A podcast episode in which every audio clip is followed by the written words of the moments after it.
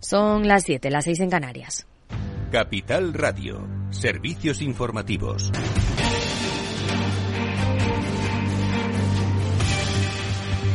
Buenas tardes. 71.833 millones de euros es el coste del rescate a la banca de nuestro país, según el Tribunal de Cuentas. Del coste de la reestructuración bancaria en el periodo 2009 y 2021, más de 50.000 millones corresponden al Fondo de Reestructuración Ordenada Bancaria y 21.270 millones al Fondo de Garantía de Depósitos. Eso sí, el informe concluye que el coste estimado no es definitivo porque operaciones posteriores podrían alzar o disminuir ese importe, mientras que el presidente de Corea del Sur sigue de visita en Estados Unidos. Durante 70 años hemos caminado juntos a nivel militar y de seguridad y nuestra relación forja una unión que nos aporta beneficios a todos los socios. Discurso en el Congreso de Estados Unidos mientras rememoraba el nacimiento de la alianza bilateral al final de la Guerra de Corea. Ha prometido trabajar con Washington para promover la libertad en todo el mundo y espera un nuevo capítulo de cooperación más estrecha.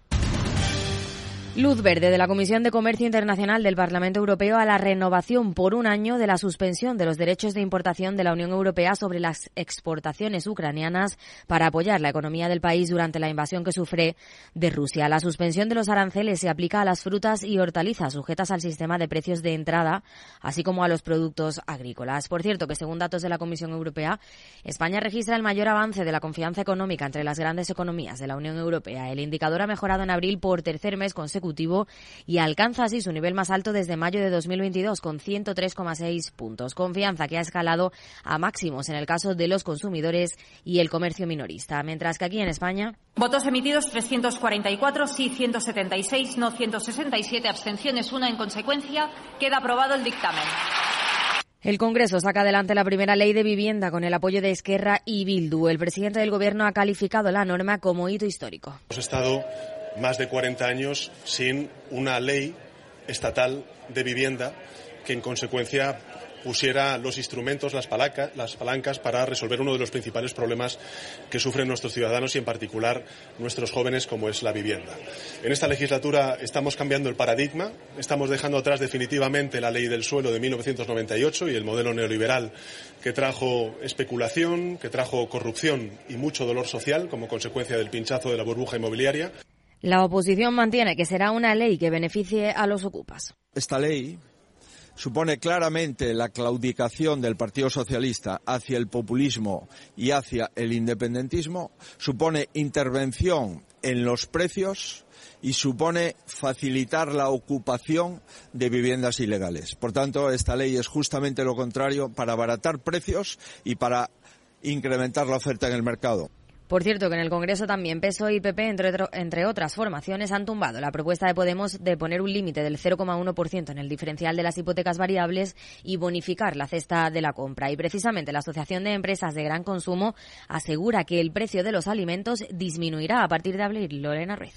El presidente de AECOC, Ignacio González, prevé una bajada progresiva del IPC de los alimentos, aunque ha matizado que no veremos bajadas de precios generalizados a corto plazo, sino una ralentización de la inflación. En concreto, cree que la inflación de los alimentos podría pasar del 16 al 12% a finales de año. El motivo que da González para esta estimación es que los factores que impactan sobre el precio de los alimentos presentan una evolución favorable y como consecuencia se podría adelantar el escenario de bajada de la inflación siempre que otros factores externos como la climatología lo permitan. En esta línea desde ECOC reconocen que algunas categorías de productos como la leche, los cereales o el aceite se van a ver afectadas por la sequía. No obstante, piden medidas que devuelvan la capacidad de compra de los consumidores ante los precios tan elevados como extender la bajada del IVA más allá del 30 de junio y ampliarla a la carne y el pescado. Además, reclaman la deflactación del IRPF y el aplazamiento de impuestos que generan sobrecostes a las empresas y han puesto en valor.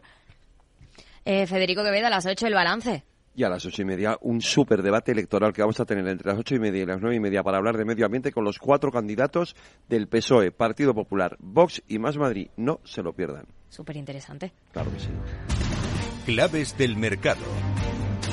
El IBEX 35 sube el 0,22%, mientras que en Wall Street tono positivo. En el mercado de divisas, según las pantallas de XTB, un euro se cambia por un dólar 10,09 centavos. Más información aquí en Capital Radio y capitalradio.es. Buenas tardes.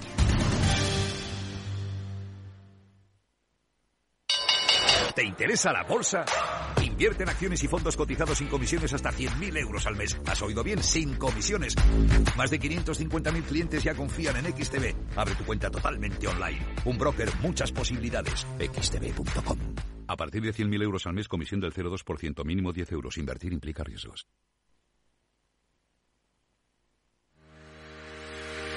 Si quieres conocer mejor las empresas con las que trabajas, empieza por Informa. Compruébalo con tres informes gratis, el nuestro para que nos conozcas más y los dos que tú elijas para tu negocio. Solicítalos ya en Informa.es.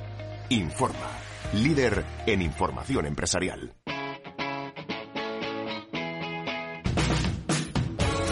Capital Radio. Despierta la economía.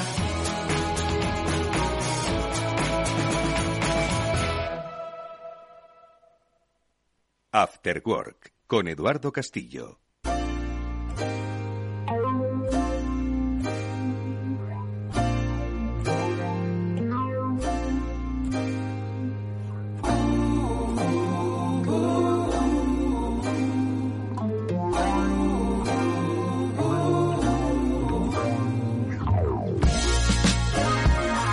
Tal amigos? Buenas tardes y bienvenidos a este After Work. Ya comienza en Capital Radio. Enseguida vamos a hablar de eh, la salud en nuestro tiempo. Hoy nos vamos a aproximar a través de las experiencias empresariales a la ciencia del dolor lo vamos a hacer con la ayuda de un especialista de José Luis Alonso, que es el fundador y director de One Life. Son centros especializados en prevención y tratamiento del dolor crónico. Yo creo que conociendo un poco cómo evoluciona hoy el tratamiento del dolor, vamos a conocer un poco también cómo evoluciona nuestra sociedad y también desde esa aproximación empresarial, cómo podemos ayudar desde una sostenibilidad financiera, obviamente, pues a abordar los grandes temas de salud de nuestro tiempo. Enseguida le vamos a saludar en esta primera parte del programa. Y luego hablaremos también de otro de los grandes temas de nuestro tiempo, que es básicamente el mundo de la digitalización, de la inteligencia artificial, iba a decir. Bueno, con Julián de Cabo, con Víctor Magariño, hablaremos en la segunda parte del programa, pues eso, sobre otro de los grandes temas de nuestro momento, que es el del papel de la tecnología, el papel de los recursos digitales en la forma de vida. Quizás tiene mucho que ver lo uno con lo otro. Bueno, ahora enseguida lo hablamos con nuestro primer invitado. Esto es, eh, amigos, After Work, que está Víctor Nieva, eh, al frente de los eh, mandos técnicos, se nota con esta calidad musical. Los habla Eduardo Castillo, vamos a comenzar, venga.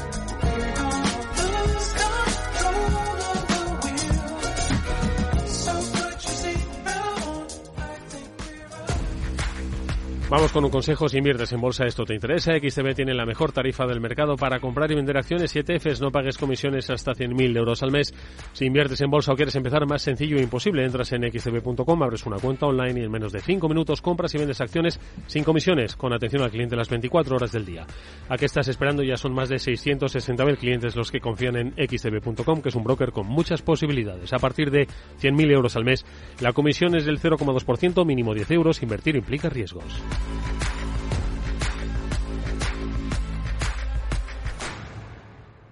Después del trabajo, After Work, con Eduardo Castillo. Capital Radio.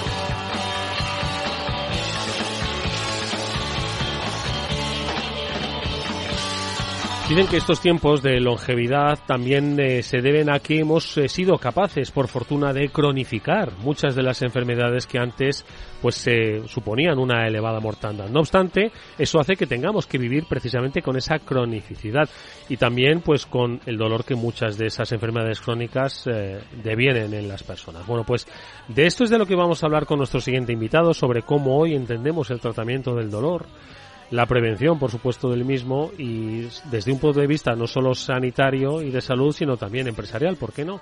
Lo hacemos con la ayuda de José Luis Alonso, que es fundador y director general de One Life Center. Es un centro especializado en prevención y tratamiento del dolor crónico. Están creciendo mucho y hoy nos acompaña en este programa de radio aquí en directo. José Luis, ¿qué tal? Buenas tardes, bienvenido. Hola, buenas tardes, muchas gracias. Oye, ya el nombre es eh, lo suficientemente cargado de fuerza una vida, ¿no? Es lo que es lo que tenemos y tenemos que vivirla, ¿no? Y vivirla en las mejores condiciones posibles. Es lo que ha dado sentido a One Life. ¿Quiénes sois? Cuéntanos un poco. Bueno, el, nombre de, la clínica fue eh, una larga derivación ¿no? que tuvimos que estar haciendo para, conseguirlo ¿no? entre, todo el equipo. Bueno, One Life eh, surge directamente de, un equipo de profesionales de la salud a raíz de un máster que, empezamos a, montar por allá por el año 2007, 2008 en la Universidad Europea de Madrid y entonces, a raíz de ese máster que está dedicado al tratamiento del dolor, pues todos los profesionales desde una visión interdisciplinar, pues eh, bueno, pues tuvimos la, visión de acercar, bueno, pues esas formaciones que hacíamos en, el aula, pues ya a una práctica clínica.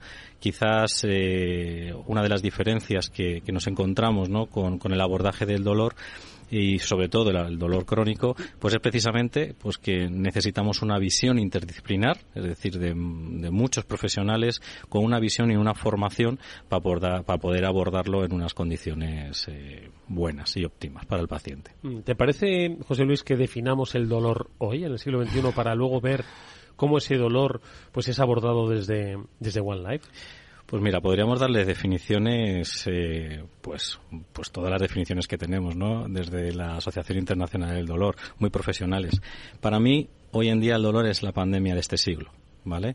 Es una, es una pandemia silente, es una pandemia que no abre telediarios, es una pandemia que, que no abre periódicos, como desgraciadamente hemos vivido la de la COVID, pero a, a sola a aproximadamente entre el 20 y el 25% de la población mundial y sabemos que el dolor crónico no mata, por eso no abre telediarios, pero sí que destruye la vida de las, de las personas, ¿no? Entonces, bueno, eh, ser capaces de entender a los pacientes que lo sufren para darles una salida, pues creo que es el mayor de los retos y, lo que nos hace, bueno, pues cada día trabajar con ilusión en, en este tipo de pacientes. Oye, cuando hablamos de un dolor silente, ¿qué le duele a la gente y que puede ser tratado en una clínica del dolor? Bueno, en una clínica del, del, dolor se tratan todos los dolores, tanto agudo como, como crónico, ¿no? Lo que pasa que lo que más, eh, bueno, eh, genera discapacidad a todas las personas es el dolor, el dolor crónico. El dolor crónico, Eduardo, es el sexto sentido realmente, ¿no? Tenemos los cinco sentidos que conocemos siempre y luego tenemos el sexto, que es el dolor, porque es el que nos permite, ¿no? En muchas ocasiones, pues, eh, poder sobrevivir, que para eso sea, para eso la evolución no lo, no lo ha marcado. ¿Qué ocurre? Que el dolor crónico no tiene ningún beneficio para, para, para el paciente, ¿no? Para las personas. El dolor agudo todos sabemos que si te vas a quemar te sientes y quitas el, la mano del fuego, por ejemplo, y ahí ya no tienes, eh, te protege, ¿no? Pero sin embargo el dolor crónico no tiene ninguna ventaja, Eduardo. Y eh, es un problema que tenemos que abordar desde muchas disciplinas para poderle, para poderle solucionar.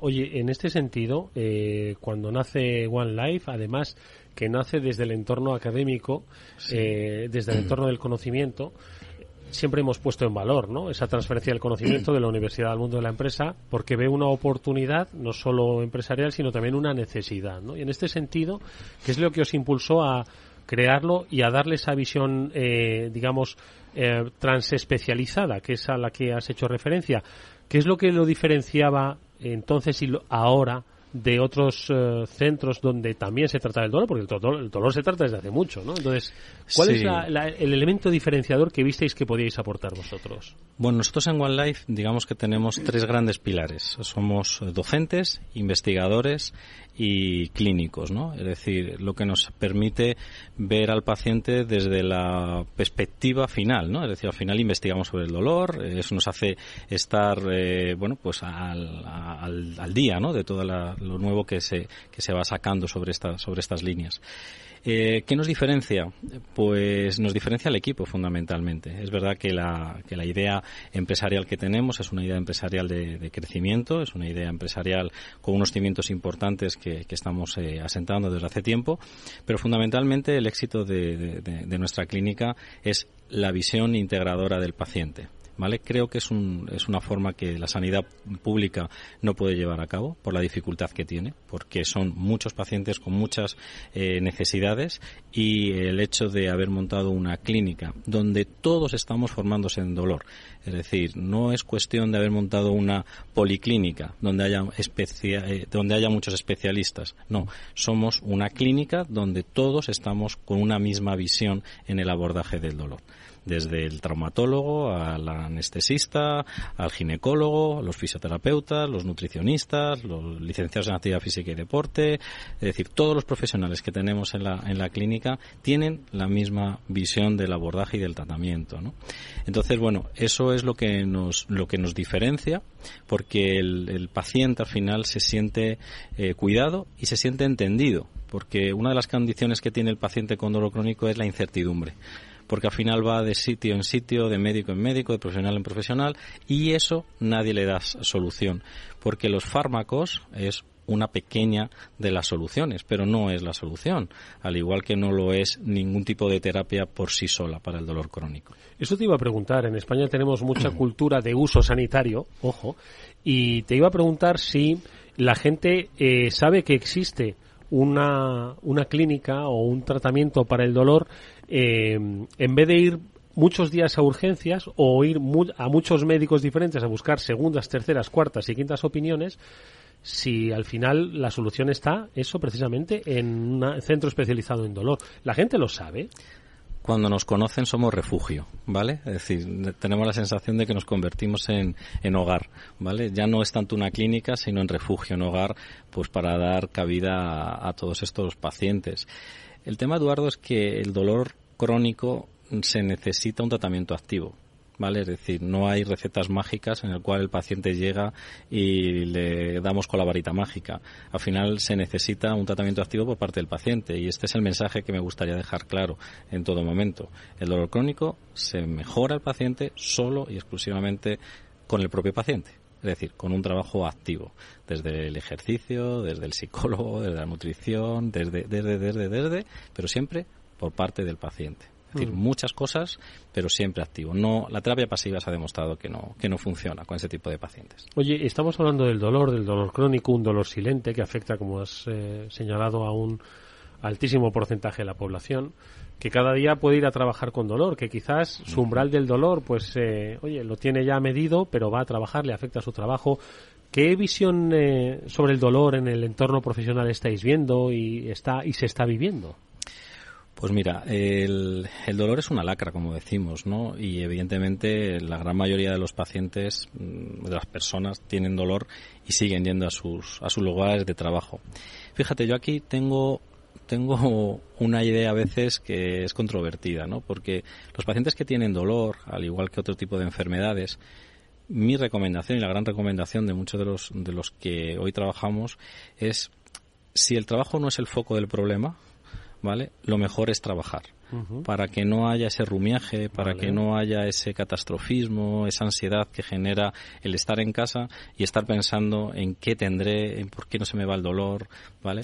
Entonces es importante el que el paciente, mm, bueno, pues como vuelvo a insistir, ¿vale? Tome su, su enfermedad, porque el dolor crónico es una enfermedad por sí sola, y lo aborde de, de la manera, bueno, más activa, y más normal posible, ¿vale? Pero para eso tenemos que quitarle los miedos y el miedo eso tenemos que quitar desde, desde la comunicación también, ¿no? Yo, una de las cosas con las que más disfruto en, en, la, en la clínica es cuando me llega un, paciente lleno de miedos, de incertidumbres. ¿Qué miedos son los que tiene? Que, lo que casi siempre te dice un paciente con dolor crónico es que tiene que tener algo malo porque le sigue doliendo. Y el dolor crónico, lo que se ha demostrado es que ya el tejido puede estar mm, solventado, curado, y sin embargo el paciente, el cerebro está, sigue generando algún tipo de, de, dolor, ¿no? Véase la migraña, véase la endometriosis, véase la fibromialgia, véase esas cervicalgias crónicas, lumbalgias crónicas. Entonces, eh, esos miedos con los que te trae el paciente de que tengo que tener algo malo, porque claro, si no, no me seguiría doliendo, el hecho de nosotros, pues, darle certidumbre, enseñarles, educarles, es lo que salen con un brillo especial en los ojos. El secreto, educación en dolor ¿vale? Educación en dolor. Y esta educación en dolor que nosotros hacemos en la consulta, que es una terapia más, ¿vale? Igual que podría ser la de fisioterapia, hacemos terapia en educación en dolor, sería una magnífica terapia para hacer en los colegios de los niños, ¿vale? Es decir, los niños llegan a la edad adulta con unas creencias muy negativas sobre el dolor, porque han tenido una educación muy mala sobre el dolor. A todos nos ha pasado, ¿vale? Y entonces tenemos que erradicar muchísimo todo esto de las, de las creencias erróneas. ¿Tú cuántas veces has oído que utilizar el móvil genera dolor de cuello? ¿Cuántas veces has, escuchado eso? Que estar delante de los ordenadores, vamos a tener cervicalgias. Mm. Todas esas cosas, ¿vale? Son al final, sumadas en el tiempo, son creencias erróneas. Y puede predisponer, puede predisponer, pero no podemos asegurar desde, desde la salud, ¿no? profesionales de la salud, que eso ocurre.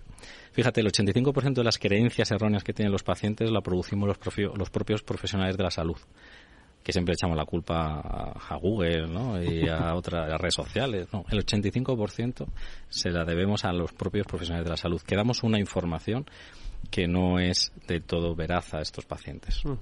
Oye, eh, hablábamos de, de que el dolor crónico, como su propio nombre indica, te va a acompañar siempre, ¿no?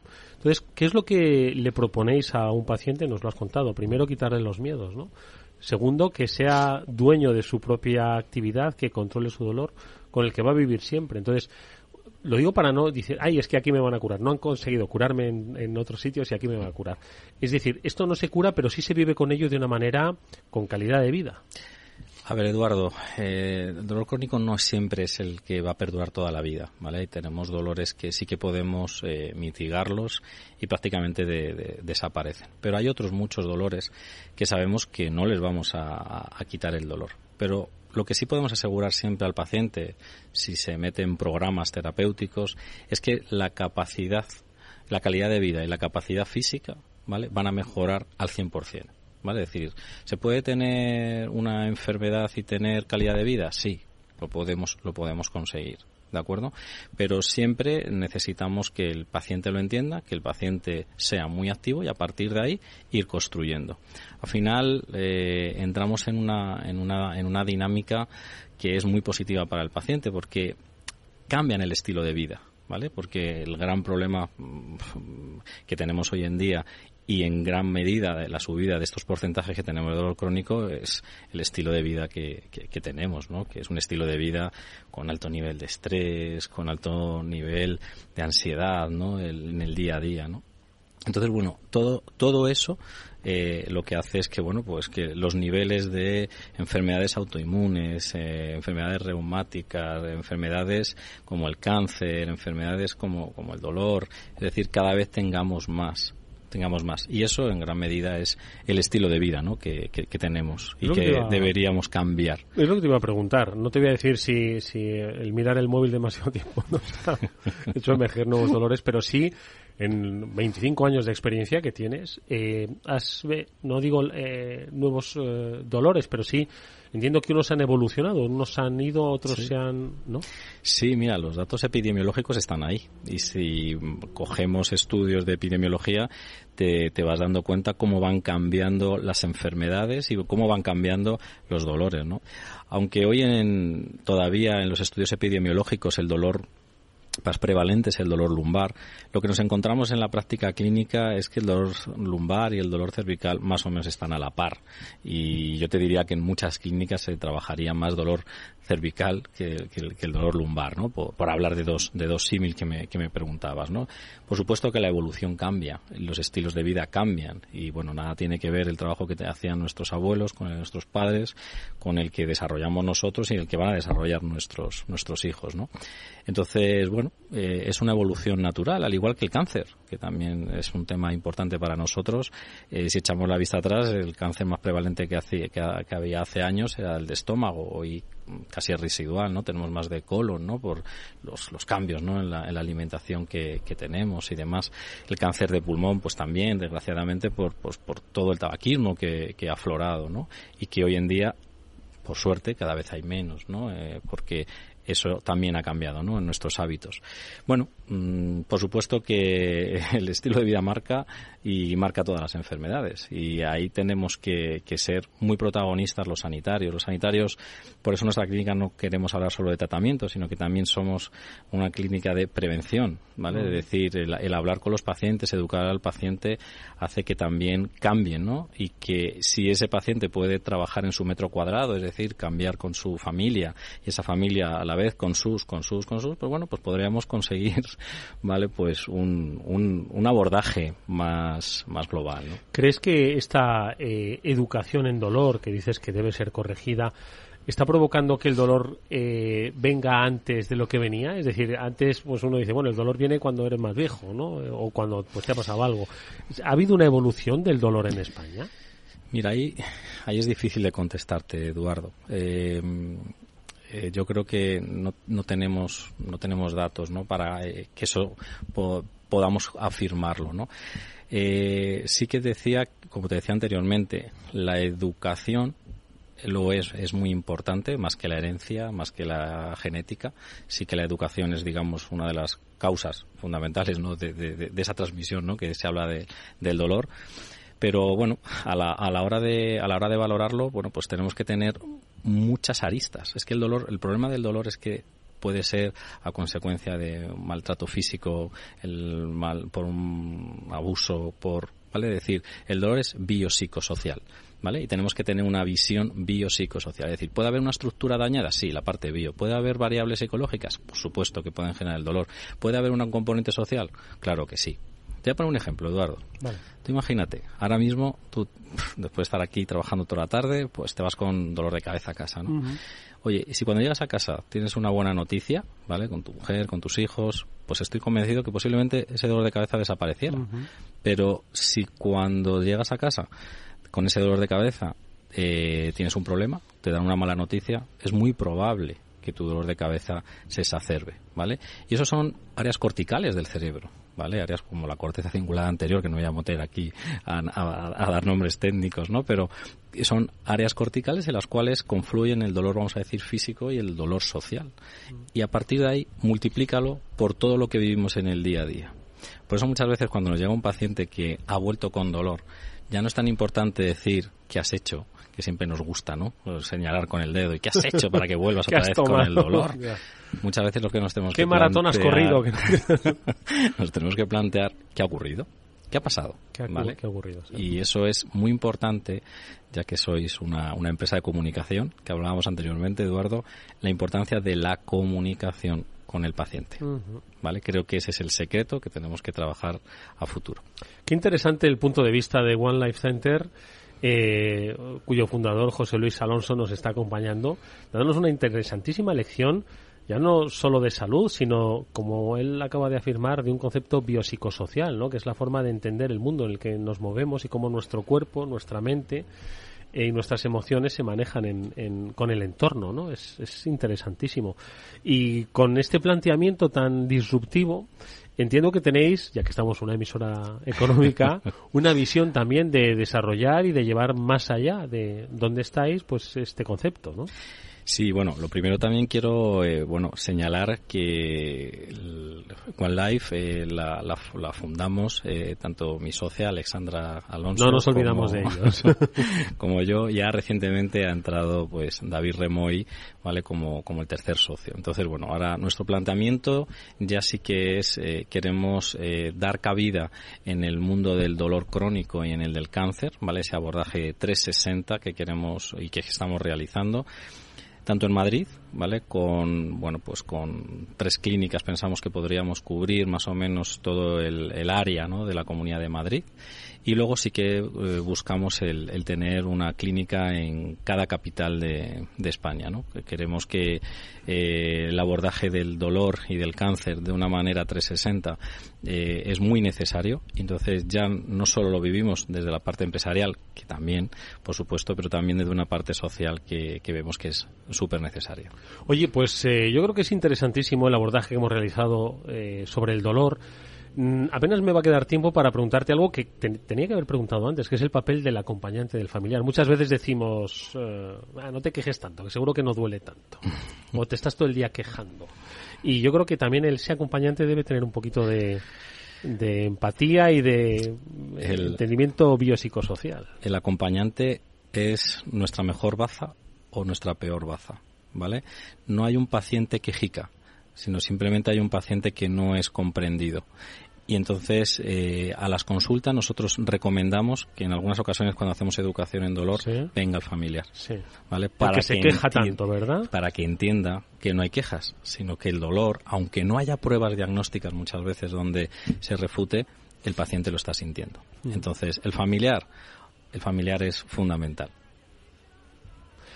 Bueno, pues yo creo que son unas interesantísimas lecciones la que hoy nos ha dejado José Luis Alonso, que es uno de los fundadores, eh, actual director general de One Life Center, un centro especializado en la prevención y tratamiento del dolor crónico. Yo creo que con sus reflexiones pues vamos a entender mucho mejor a la persona con la que trabajamos, a la persona con la que convivimos, a nuestro propio dolor, porque eh, yo creo que el dolor es tanto dolor como el concepto como el propio malestar, que no necesariamente duele, pero sí no nos encontramos bien, ¿no? Entiendo que hay medidas, Exacto. ¿no? De dolor, ¿no? Exacto, muchas medidas. Bueno, pues insisto que creo que hoy hemos eh, tenido una muy buena lección. Os deseamos toda la suerte del mundo, eh, que tengáis un buen abordaje de este tiempo y que a quien nos está escuchando, pues que sepa que, que no está solo, que hay gente que le va a entender y sobre todo le va a ayudar a, a eh, solventar esos miedos.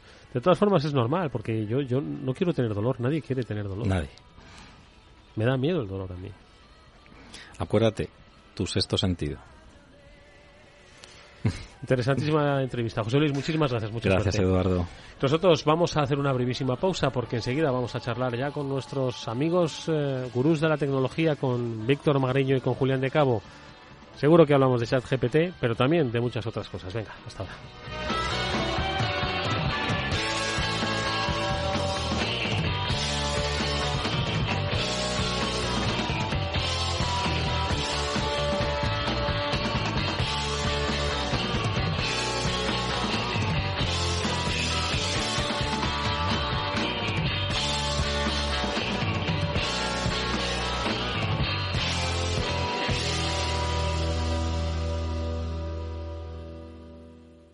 Eduardo Castillo en Capital Radio, After Work.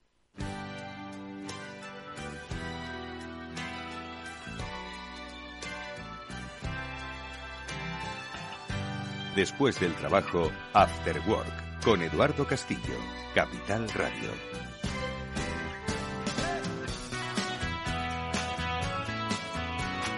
Vuelven nuestras conversaciones sobre el futuro del mundo digital con Julián de Cabo y con Víctor Magariño. Hoy que nos deparará, la semana pasada conseguimos estar, por cierto, eh, felicitaciones de nuestros oyentes y un saludo para todos ellos que les gustó y mucho el espacio en el que estuvimos hablando del futuro del retail, en este caso basados en Mercadona y no estuvimos hablando de chat GPT. Yo no sé si hoy va a volver por nuestros foros, podemos intentarlo.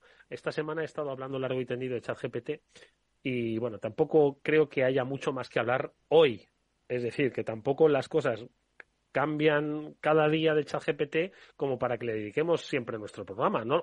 O, sí. Julián de Cabo, tienes tus dudas. Buenas tardes, ¿cómo estás? ¿Qué tal? Buenas tardes, Eduardo. Buenas tardes, Víctor. Pues, hombre, a ver, ha habido noticias de todos los colores, como siempre, en torno a ChatGPT, pero si queréis que lo evitemos, lo evitamos. Yo pensaba que, que hoy lo de AutoGPT iba a ser una casi, una casi obligatoria, pero bueno. ¿Qué es lo del AutoGPT? Yo, ni, lo he oído. Víctor Mariño, ¿tú lo has oído, lo del AutoGPT este? Eh, no, no sé a qué se refiere lo del AutoGPT. Buenas tardes, Julián. ya nos ha despertado la curiosidad. no, eh, a, ver, hay un poco de todo, ¿no? Pero yo hoy venía con, un subidón de, cloud computing, que esta es la semana de cloud. He estado en, en un par de eventos online y offline y un poco eh, poner eh, a la audiencia en la pomada de lo que está ocurriendo en, bueno, gran tendencia, ¿no? que es el cloud computing y tal, de la mano de uno de los principales eh, consultoras y, también de Google y tal. En fin, hay, hay cositas ahí. Bueno, pues vamos a hablar de la nube, pero antes sácanos de dudas. AutoGPT, ¿esto qué es? Madre mía. A, ver, yo es que a veces se me olvida que yo vivo en mis mundos de Yuppie a rato, Eduardo, y quizá os pille un poco con, con el paso cambiado. AutoGPT es una herramienta que de la que se está hablando mucho esta semana. Es como ir un pasito más allá de, ChatGPT. Es más autónoma, es más independiente, es capaz de hacer muchas más cosas y de tomar más decisiones con mucha menos retroalimentación por parte del usuario. Lo que pasa es que no, no, de momento no existe, o sea, digamos, es un proyecto que está colgado en uno de estos sitios de código abierto que tiene que ser compilado, o sea, no, no está al alcance de un usuario cualquiera de forma inmediata todavía, pero me imagino que tardará poco en estar disponible y la verdad es que eh, alucina uno viéndolo trabajar, hace cosas mucho más completas y mucho más complejas que ChatGPT. Por eso pensé que, que íbamos a darle una vuelta, pero me, me, parece bien, propone Víctor también, porque hay mucha tela que cortar, ¿no? Sí, sí que es cierto que investigando sobre eso, con una frase que, que dijo mucho tiempo atrás eh, Steve Jobs y que hablaba sobre lo que el ordenador suponía en la historia de la humanidad y tal. Era, o sea, cuando le preguntaron, esto era una entrevista a principios de los 80 y viene al pelo un poco porque por todas las reflexiones que hacemos en torno a qué va a pasar si la inteligencia artificial nos va a quitar el trabajo, nos van a mandar a todos a la calle o qué diablo va a pasar, ¿no? Y cuando le preguntaron a Jobs sobre el papel del ordenador personal, dijo una cosa muy divertida refiriéndose a un estudio que se había hecho en la revista Scientific American en los años 70, donde se, donde se comparaba un poco la eficiencia de todas las especies sobre la faz de la Tierra en términos de distancia recorrida y consumo energético involucrado. Y había un cuadro muy famoso de Scientific American donde el, sin, sin aditamento de ningún tipo era el cóndor, el animal que era capaz de hacer mayor cantidad de distancia con menor gasto energético. Y, el, el, bueno de Steve Jobs dijo que lo que más le había entusiasmado de ese cuadro era pensar que el humano en bicicleta se comía crudo al cóndor por una diferencia sustancial. Y lo que él pensaba es que el ordenador personal iba a ser como la bicicleta de los cerebros. Esa es la visión que, que Steve Jobs tenía al inicio de la era de la informática. Yo creo que volvemos a estar un poco en el mismo punto, o sea que todo esto que trae la inteligencia artificial es una vuelta de tuerca más y que de nuevo tenemos una bicicleta más para nuestro cerebro. Lo que pasa es que esta bicicleta corre una barbaridad, es la diferencia. ¿no? De todas formas, fíjate, nuestro cerebro. Eh, vosotros, es decir, ¿sois más listos en la era digital que en la era analógica? ¿Os sentís más listos? ¿Os, ¿Sois más eficaces? ¿Sois más prácticos? Pero vuestras capacidades han, mejorado, han, han, no sé, ¿Se puede hacer un contraste sobre si pensamos mejor en la era digital que en la era analógica?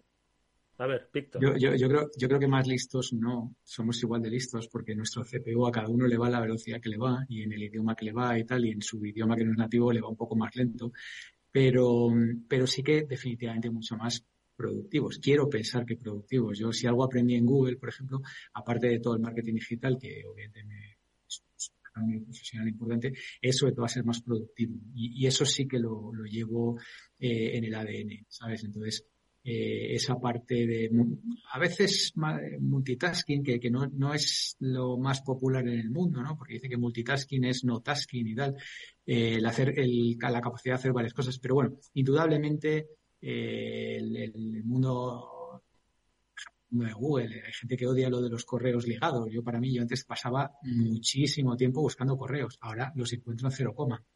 El, la posibilidad de poder editar un documento en tiempo real varias personas y que el documento sea terminado. Eso, eso es muy novedoso del mundo Google. Esto ya hace casi década y media. Entonces sí que claramente somos más productivos.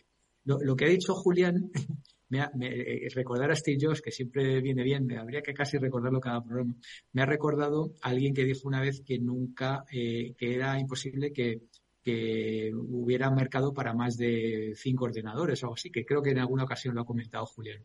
Y Ese hoy en día, pues, Tom, Tom, Watson, que era el presidente de IBM, un visionario acojonante. Pues, pues esta semana, esta semana escucha una frase que quiero dejarla para la reflexión, ¿vale? Que, ya sabes que en esta, en esta radio no decimos verdades absolutas, siempre eh, nos gusta reflexionar. Y es que eh, en un evento de cloud computing donde había además un miembro del sector público, además lo voy a decir claramente, del sector público de tecnología del gobierno vasco, ¿vale? Eh, dijo, le preguntaron un poco para nuevas tecnologías y en concreto por el quantum computing y demás. Y me hizo mucha gracia porque dijo, hombre, igual que hace 20 años decían que nunca nadie íbamos a tener ordenadores personales en nuestra casa, vete tú a saber si de aquí a X años, 5 o 10 años, vamos a tener todos un ordenador cuántico en nuestra casa o en nuestra mano. Y oye, me, me, dejó pensando el tema, ¿no? Porque ahora que parece, y yo lo he dicho varias veces, ¿no? Aquí, eh, esto no va a ocurrir nunca, tal, ¿no? Esto está muy, muy tierno, pero de repente, claro, a la velocidad que va todo y como se va eh, aumentando, eh, pues, pues podría ser, ¿no? ¿Por qué no? ¿no? O sea, quiero decir. Y Hombre, es que si el primer ordenador personal cuántico que va a haber en el mundo va a estar en Bilbao. Eso te, te quepa la menor duda. Y dijo dos cosas que, que, me gustó porque yo también lo había leído, pero veo que, que hay gente eh, incluso en el sector público, incluso en tal, que, realmente se preocupa por estar al día, ¿no? Y dijo, mira, es que yo no me atrevo a decir lo que puede pasar porque yo no sé si lo hemos comentado aquí o no, pero ya han conseguido teletransportar eh, una partícula más de un kilómetro. Claro, esto, esto suena un poco así. Y yo cuando lo comento, a mí me sonaba que lo había leído también. Y digo, anda, pues efectivamente. Dice, y otra cosa, otra cosa, y esto agarraros. Han conseguido retroceder en el tiempo y dirá, bueno, esto, esto no puede ser, ¿no? Pues a, nivel eh, subatómico, las reglas físicas no funcionan igual que a nivel, digamos, de humano normal. Entonces, esto se, ha conseguido una determinada partícula retrotraerla a un estado anterior eh, de manera que es equivalente a retroceder en el tiempo. Entonces, claro, eh, le preguntaba y tal, y, es, muy complicado, ¿no? Ahora estamos con el chat GPT y tal, y, vete tú a saber, ¿no? Vete tú a saber. Madre mía. Si es que además hay, hay una cosa, Víctor, con esa coña de la computación cuántica de la que hemos hablado en alguna ocasión, si es que no se trata de que tengamos un teléfono cuántico dentro de tres meses o el próximo año cuando Apple lo presente. Se trata de que la computación cuántica bate absolutamente todos los récords de potencia comparado con la, con la física tradicional y que aunque hoy por hoy sea difícil de mantener estable y solo se pueda conseguir en condiciones muy de laboratorio, ¿qué más nos da? Si se puede mantener conectado al extremo de una red, ¿qué nos da? Que eso sea un laboratorio en unas temperaturas determinadas y en un rango de humedad, de, condiciones y tal determinados. bueno, es, igual, eso, es cierto. Accederemos a través de la red.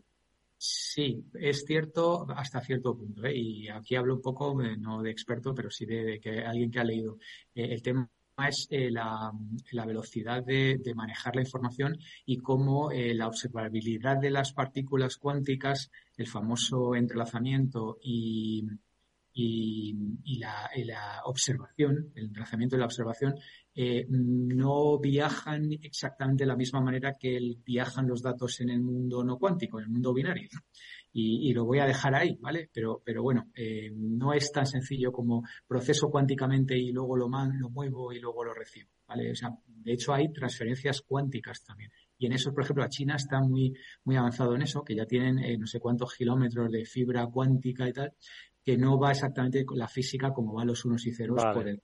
Eh, voy a, voy a atreverme a hacer una previsión sobre sobre eh, el tratamiento de los medios en el año 2024, que va a ser la computación cuántica. ChatGPT en diciembre empezará a languidecer como eh, el metaverso languideció en 2022 y en 2024 todos hablaremos de computación cuántica y nos volveremos locos y habrá manifiestos que digan que la computación cuántica debe prohibir los viajes en el tiempo o el desplazamiento de partículas. 2024, ¿eh? 2024.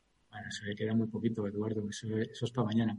Oye, yo venía, venía con un tema más mundano eso, eso, por favor, porque es que me estaba dando sí, nos hemos subido muy rápido. y matemáticas y yo ya huí de eso en el colegio y ahora de repente vuelve a la radio. No me lo no, no, nos hemos ido muy... Pero mira, un, tema que últimamente de estas cosas, de estos palabras, atención, ¿eh? de estos palabras que te cruzas constantemente y ya digo, de esto tengo que hablar en la radio, porque no puede ser. Quedaros con el palabra. Se llama FinOps. Cuidado, ¿eh? FinOps. FinOps. FinOps, sí. Yo no sé si también, igual que dimos primicia con el Quantum, con el 6G y tal igual, no sé si esto es primicia en radio o no. Pero ahora, eh, si estás en el mundo cloud, eres, eres básicamente tonto si no estás hablando de FinOps. Voy a intentar explicarlo para, para los no avanzados, ¿vale? Porque ahora todo, el sector eh, de cloudero está con el tema. A ver, ¿qué es lo que pasa? Que cuando toda la computación se hacía en casa, digamos son premis, ¿no? Con ordenadores tal, pues tú te compras el ordenador, entonces pues eso tenías un gasto de inversión y costaba mucho dinero y además tardaba mucho tiempo y escalaba muy mal y tenías que administrarlo y parchearlo y tal, en fin, que era, que era una jodienda, ¿no? Entonces eh, se inventa el cloud y entonces todo esto te lo quitas, ¿no? Provisionas cosas en, la nube y entonces levantas máquinas súper rápido y las máquinas escalan y el almacenamiento fantástico y los famosos 99 de, de resistencia, de durabilidad y de persistencia del dato y todo es maravilloso, ¿vale? ¿Qué pasa? Que ya llevamos década y media de esto, yo llevo en concreto una década vendiendo cloud y lo que, lo que, em, lo que pasa es que se han dado cuenta de que esto de repente es muy. Porque claro, si no lo tienes controlado, cualquiera levanta una máquina, cualquiera empieza a almacenar, cualquiera levanta dos, tres máquinas. Entonces, si no tienes una buena gobernanza, pues de repente te viene una factura a final de mes de tres pares de copos. Y entonces se ha inventado esto del FinOps, que es que no es nada más que gobernanza y control de costes, ¿no? Pero, pero el palabra, digamos, es FinOps, ¿vale? Entonces, quería comentarlo así, yo no sé si Julio lo ha escuchado o no, pero así, contado rápido. Esto es, esto es de nuevo aquello de tanto tiempo para aprender a decir pinícula y ahora se dice flin. Estamos, estamos otra vez en la resurrección de las mismas viejas ideas que cambian y reaparecen y reaparecen y reaparecen. Y aquello de, los muertos que vos matáis gozan de buena salud. Bueno, el, caso es que ahí, claro, cuando, eh, cuando eres una empresita de, entre comillas, dar por casa y tal, y tienes solamente un cloud, que es lo que tiene todo el mundo, pues, o casi todo el mundo, pues va bien. Pero claro, cuando eres una gran empresa, pues tipo IBEX, ¿no? Pues por ejemplo, he escuchado a Mafre, tal y cual, pues entonces, claro, de repente tiene gente que te levanta máquinas en lugares donde no sabes y de repente, pues al final te viene una factura tal. Entonces ahora se, eh, se, está hablando de la gobernanza del cloud para que la gente no pueda eh, hacer este tipo de cosas. Se está hablando de la responsabilidad de los empleados y, bueno, y, todas estas cosas. como si los empleados no tuvieran que ser responsables en un mundo on-premise, siguen teniendo que ser responsables, pero. Mm. Pero que eso no es mucho más que una derivación de la gobernanza de IT de, toda, de IT de toda la vida que ahora meten ahí para engordar el cerdo y para dar más de qué charlar torno al mundo del cloud y mantenerlo vivo. O sea, son los mismos viejos conceptos de la gobernanza de tecnología de toda la vida, solo que aplicada al, mundo de cloud computing, que sí, que está bien, que hay que tenerlo en cuenta, pero vamos, si tú tienes una organización donde cualquier indocumentado por un pasillo te pueda levantar una máquina del demonio para que no haga nada y te metan un factorón del demonio, tú tienes un problema mucho más grave que el cloud computing, tienes un problema muy, muy serio. Eso es lo que opino yo, pero bueno, no quería dejar pasar la oportunidad de, es caro, avisar a la audiencia. ¿Es caro el mundo cloud o qué? Son caros los coches, Eduardo. Depende de los extras que le pongan. Esto, esto es a la conclusión que, claro, eh, yo repito, yo llevo vendiendo cloud hace, hace más o menos 10 años, ¿no? Entonces, poco a poco las empresas han ido llegando, ¿no? Algunas más, con, con, una solución, luego con más, y ahora está, bueno, pues muchas están haciendo lo que se llama otro palabra, el lift and shift quedaros con esto, lift and shift, que básicamente es levantar una aplicación que está on-prem y subirla al cloud. Eh, esto que tampoco soluciona nada, porque lo que quieres es tener aplicaciones nativas hechas en el cloud con todas las ventajas, microservicios, Kubernetes, etcétera, etcétera. Pero bueno, eh, eh, lo que se han dado cuenta es de que de repente no tienen control de costes. Entonces, tienen de repente, están siendo sorprendidos por unas facturas realmente brutales. Entonces, de repente, el cloud ya no es barato. Antes se migraban al cloud porque era barato, ahora ya no es barato. Entonces, ahora ya es eficiente, pero sí, pero no. Y es curioso porque la, la, otra cosa que hace 10 años la gente no iba al cloud por ello era algo que tiene que ver con tu programa de los lunes, Eduardo, que no es seguro. ¿Vale? Es que cloud no es seguro. Bueno, pues ahora ya todo el mundo se va al cloud porque es seguro. Eh, y es el mismo cloud de hace 10 años, más o menos, ¿sabes? Entonces, es curioso cómo cambian las, las percepciones, ¿no? De que, de, que no me voy ahí porque no es seguro, no sé dónde están los datos, tal, tal, tal, y ahora de repente todo el mundo se va al cloud porque, porque es seguro, ¿no? Y luego hay un par de cosillas por ahí más que, están ahora resonando mucho, que es el tema de la sostenibilidad. Ahora todo el mundo le ha dado por hablar de la sostenibilidad y que los data centers tienen que ser de efecto neutro y tal y cual. Entonces, claro, todos los eh, cloud que no son el líder de cloud, que es Amazon, pues están intentando eh, atacar al líder pues por, por donde en principio le duele, ¿no? Por el tema de control de costes, por el tema de la sostenibilidad, eh, y bueno, y luego Google pues también saca por ahí a pasear sus, sus capacidades en inteligencia artificial y ahí ya conectamos con ChatGPT y bla, bla, bla. Pero a, ver, Víctor, que esto de nuevo también era algo que se sabía que iba a pasar, ¿no? El crecimiento de la computación en nube está siendo tan completamente exponencial que tira muchísimo del consumo energético, ¿no? Yo eh, recuerdo que en una de las clases que yo doy a mis alumnos, que dedican absolutamente al completo a hablar de cloud computing, yo les paso datos de un informe de Schneider, de una compañía de, electricidad, que hablaba de, de, que el, digamos, el sector IT suponía ya más de un 10, o sea, para el año 2023 estaría cerca del 10% del consumo total de energía eléctrica en el mundo y que en el año 2030 superaría el 11%, creo que eran los datos, que no es moco de pavo y esto la tendencia es a crecer, a crecer y a crecer, con lo cual va a pasar lo que, lo que bueno, esto, esto tampoco es nuevo, o sea, hay centros de proceso de datos que llevan tiempo montándose en sitios como en Alaska, porque la generación de electricidad allí es barata y la refrigeración al final abro una ventana aquí, abro otra allí, monto corriente y esto es estupendo. Y en el fondo del mar también. Sí, en el fondo del mar. En el fondo del mar, Microsoft está construyendo ya en el fondo del mar. Claro, porque, porque detrás de eso también está un, un problema de, de, ineficiencia en el diseño base. O sea, hoy día la informática genera tal cantidad de calor por la tecnología que estamos utilizando que el coste energético gordo viene de, de la necesidad de enfriar los procesadores que están, que están procesando, sobre todo vídeo. Te fijas, es, lo mismo que, que, lo de los coches eléctricos. Si tú cargas a velocidad. Es lo mismo que lo de las centrales nucleares, ojo, ¿eh? Estaban al lado de grandes cuencas acuíferas para poder enfriar aquellos. Es que al final se repite todo, ¿eh? No, lo que, lo que iba a decir es que, que si quieres cargar más rápido necesitas enchufar más eh, amperios, más velocidad de carga y eso calienta más.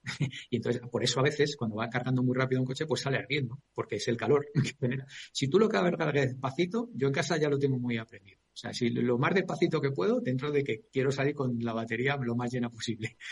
Eh, porque si lo cargan muy rápido, pues en entrada la batería sufre más y, y, además tiene ese riesgo de que, de que salga eso, esos vídeos que hemos visto todos en YouTube, ¿no? Que sale el autobús ardiendo, igual. Pues eso sobre todo es porque por, la, por las cargas rápidas. Bueno, y también porque puede tener algún efecto la batería, que no está bien sellada y tal y cual, ¿no? No voy a decir solo esto. Pero cuanto más rápido cargas, más rápido estás transfiriendo electricidad al coche y por lo tanto más eh, probabilidad tienes de que eso se sobrecaliente y de que sufra la batería, etcétera. Solo sabrá muy bien Chimo, Eduardo, tu otro colaborador. Ya le vamos a tema este. sí, sí. Para el tema de los coches eléctricos, para cuando dentro de 50 años los hijos de nuestros hijos de nuestros hijos no eh, no, no eh, pues eh, estén hablando en programas como este de la necesidad ¿no? de eh, volver a los combustibles fósiles ¿no? porque el, mundo eléctrico ha provocado un calentamiento de los si es que es así es que vamos bueno tú, tú, sabes que, que el, el 80% de los coches de primeros del siglo XIX eran eléctricos no sé si lo sabíais esto pero yo lo tengo en una slide y tal entonces, claro, que había poquitos. Pero, pero es así, el, el, que era el 80 o el 85% de los coches eran eléctricos. Bueno. Es como nació el tema. Oye, algún temita más, venga, que nos queda algún minuto. Que, nos queda algún minutillo. Julián. Pues mira, yo, yo tenía una reflexión que leí, lo que siento no recordar ahora mismo, que la leí ayer o anteayer, sobre los resultados de Google en contraposición con el bonus de Satya Nadella, ¿no? que era, era alguien que escribía un artículo reflexionando sobre qué tipo de criterio ético se seguía en una compañía como Google para pagarle a un fulano eh, 8 millones y medio de dólares al año y algo así como 200 y pico millones de dólares en, en opciones sobre acciones, cuando ese fulano era el responsable, en sus propias palabras, de haberse equivocado en el dimensionamiento de la compañía y haber llevado la necesidad de despedir a 12.000 personas. O sea, me, me parece que, que, se nos va un poco la olla a veces y que los responsables últimos de las compañías que toman la decisión de cargarse a 12.000 seres humanos, al sacar a 12.000 personas de su puesto de trabajo y cambiarles la vida probablemente a las 30 o 40.000 en total que dependen de ellos, duermen la mar de bien y con la conciencia muy tranquila, embolsándose 8 kilotones en concepto de soldado anual y llevándose 200 y pico a su casa al final del año. ¿no?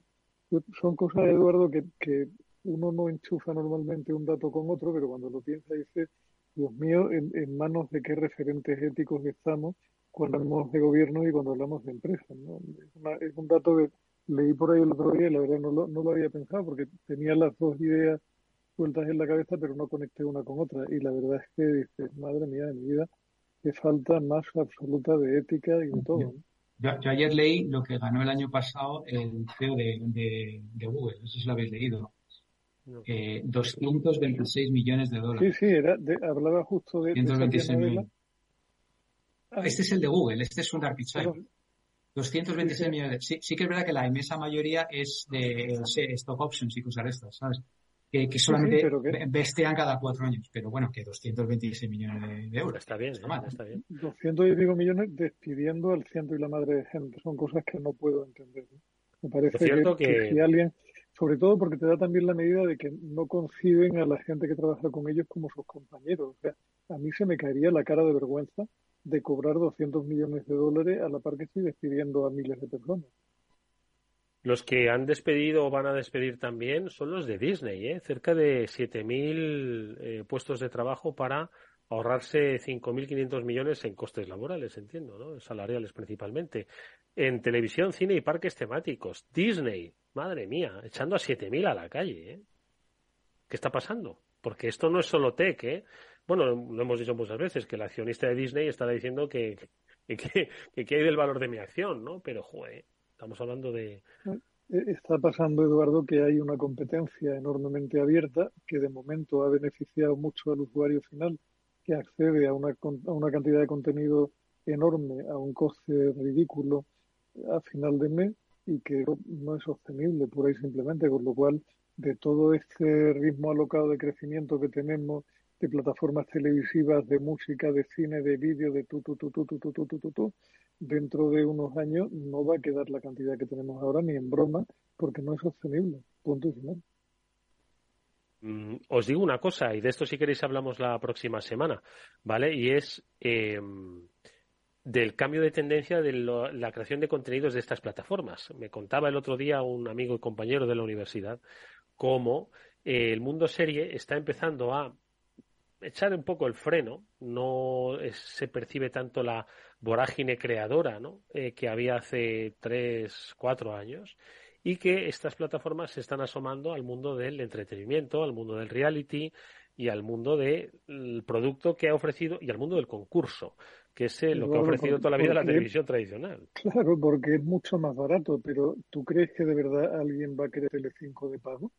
O al menos, no sé, es que para mí Telecinco es la imagen del horror audiovisual completamente. Pues te digo una cosa, quizás los hijos de nuestros hijos de nuestros hijos digan que eh, lo que hay que hacer es televisión en abierto, canales tradicionales, una programación para sentarse todos frente al sofá y dejarse de hacer televisión a carta cada uno en su dispositivo, mientras consumen petróleo y comen carne. yo creo que son movimientos pendulares. No lo sé, no, no, no estaremos aquí para vivirlo, pero bueno, o igual sí. Eso, eso será, igual será sí, la, que el el- el- la computación cuántica nos, nos permite retroceder. Yo no sé si Lo los hijos nuestros hijos, pero es- desde luego nuestros hijos no van por ahí, van por todo lo contrario. Pero, pero como no se reproducen, Víctor, van a ser bastante menos, ¿no? Ese es otro de los temas. En fin, son muchos ¿eh? los que hemos abierto ya casi al final del programa, que es lo que siempre nos pasa, que dejamos interesantísimos temas. Los dejamos ahí en la puerta de, de la reflexión, que retomaremos, por supuesto, la próxima semana. Que nos despedimos. Víctor Magariño y Julián de Cabo, como siempre es un placer escucharos. Eh, gracias por haber estado con nosotros un- una semana más y a ver si es posible, nos escuchamos para la próxima.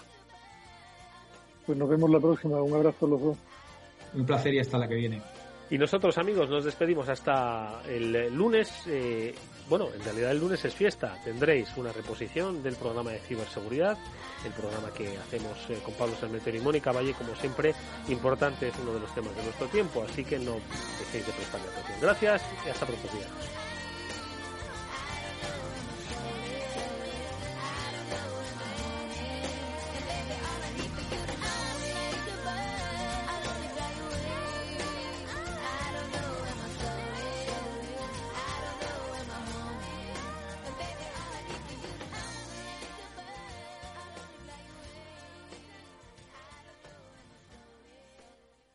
After Work con Eduardo Castillo. En la era de la realidad virtual y teletrabajo, las empresas utilizan cada vez más los servicios en la nube e Internet se convierte en la nueva red corporativa. Pero la nube no siempre es un entorno muy seguro. Zscaler, con su nuevo y radical modelo Zero Trust, asegura usuarios y cargas de trabajo tanto de aplicaciones públicas como privadas. Descubra más en zscaler.es. ¿Qué es ir más allá? Con Arval podrás llegar donde te propongas de la forma más sostenible y desplazarte como y cuando necesites con una oferta de renting sostenible, segura y conectada. Y preocuparte solo de conducir porque nosotros nos ocupamos del resto. Arval, la transición energética arranca aquí. Más información en arval.es. Capital Radio, la genuina radio económica.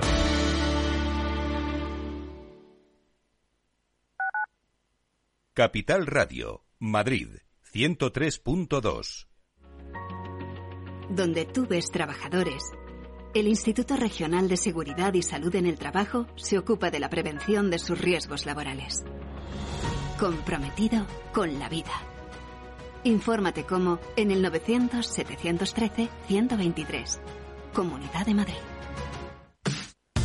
Los viernes en Capital Radio te proponemos descubrir y comprender las estrategias de empresas con éxito que servirán de inspiración y ejemplo para la tuya. Escucha Metaempresas, un programa presentado por Andrés Arenas con la presencia y los consejos de expertos en distintas áreas y profesores de reconocida trayectoria. Todos los viernes a las siete y media de la tarde, Metaempresas, Capital Radio. Capital Radio. Siente la economía.